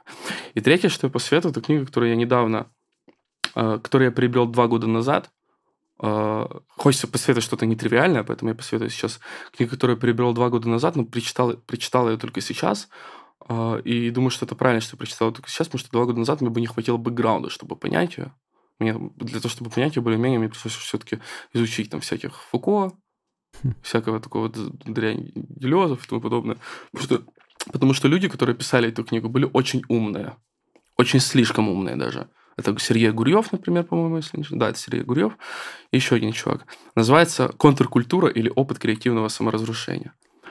Очень крутая книга, кстати, тебе тоже света. Обязательно Она почитаю. написана в стиле э, типа как это документальный роман или что такое, короче. Грубо говоря, они рассказывают о, о, о своем опыте э, создания э, рок-фанзина.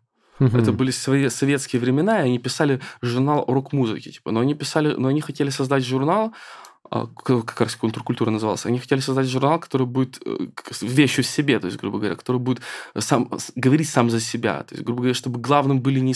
Если языком, о котором мы говорили, чтобы главным в журнале были не события, а язык, которым эти события mm. сказаны.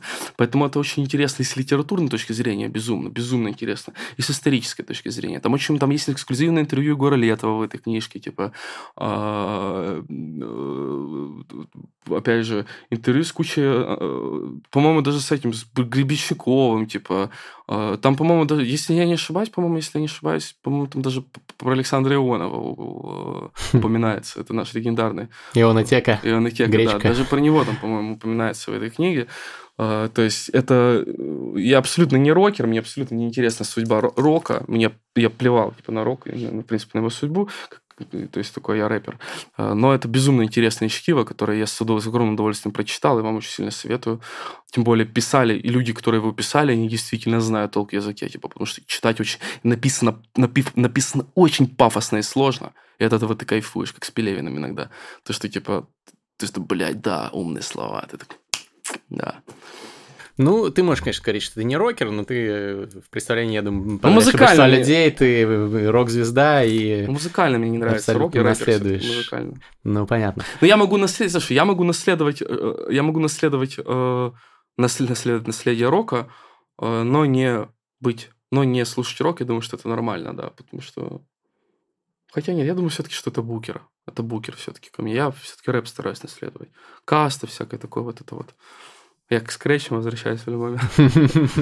Ну что, тогда у нас конкурс. Э, сборник э, как раз вот романов Марингофа «Циники» и «Без вранья» подарим мы какому-нибудь подписчику нашему, который напишет самый интересный, самый классный комментарий под этим роликом на YouTube про моего сегодняшнего гостя из рубрики «Лайк Бунин». Мы поиграем в следующем выпуске «Книжного чела» с тобой обязательно в «Лайк Бунин», я а я тебе все потом Понял, расскажу. Вот, и про философию поговорим, про философские книги, про русских классиков, потому что, ну, мы с тобой в личных беседах уже затрагивали тему, я знаю, что тебе много что есть э, рассказать про это. Но сейчас рубрика «Лайк Бунин». Э, у Бунина, как известно, была короткая характеристика на большинство его известных современников, современников. Напишите в комментарии, можно критически, можно хвалебно, как вам, а, мой сегодняшний гость. Как вам, Андрей? Душнило. Нет, это я. Про тебя напишет что-то другое. В общем, я читаю все комментарии, выберу э, автора лучшего из них, может быть, вот посоветуемся вместе с Андреем, выберем, какой ему больше понравится, и отправим вам эту книжку замечательную. Не забудьте оставить ваш username в Инстаграме или а, имейл в тексте комментариев, что мы вас нашли потом, мы связались с вами, вручили вам, значит, этот приз. Только не ссылки ссылки не вставляйте, пожалуйста, YouTube удаляет комментарии со ссылками, именно username, как вас там зовут а, в Инстаграме, либо почту. А мы, соответственно, на этом таком тизере, на этом клиффхенгере, извините за обилие англицизмов, мы прощаемся с вами, Андрей, спасибо огромное. Классная музыка, классный выпуск, надеюсь, что еще придешь, и мы все это сделаем. Обязательно, обязательно приду. Все, друзья, всем пока. Лайк, колокольчик, make reading great again. Это было шоу «Книжный чел». Мы вернемся очень скоро. Гриша Мастридер, Андрей Перекинеис. Пока-пока.